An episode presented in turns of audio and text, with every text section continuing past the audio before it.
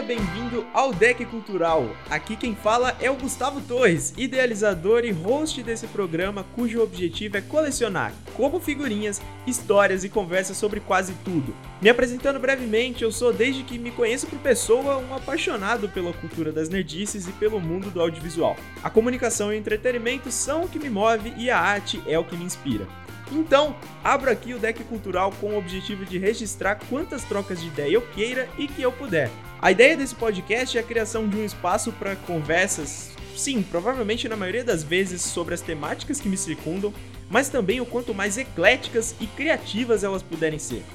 É ser uma mesa para um encontro de amigos, como para uma partida simplesmente para matar o tédio, ou por que não, para um debate especial. E é assim que você, eu e todos os nomes que passaram por esse programa vamos construir esse baralho, adicionando a cada episódio uma carta-chave para a formação de um deck cada vez mais especial. Gostou da ideia? Então vem pra cá, vamos abrir algumas caixinhas, rolar alguns dados, traz as suas cartas raras e bora jogar.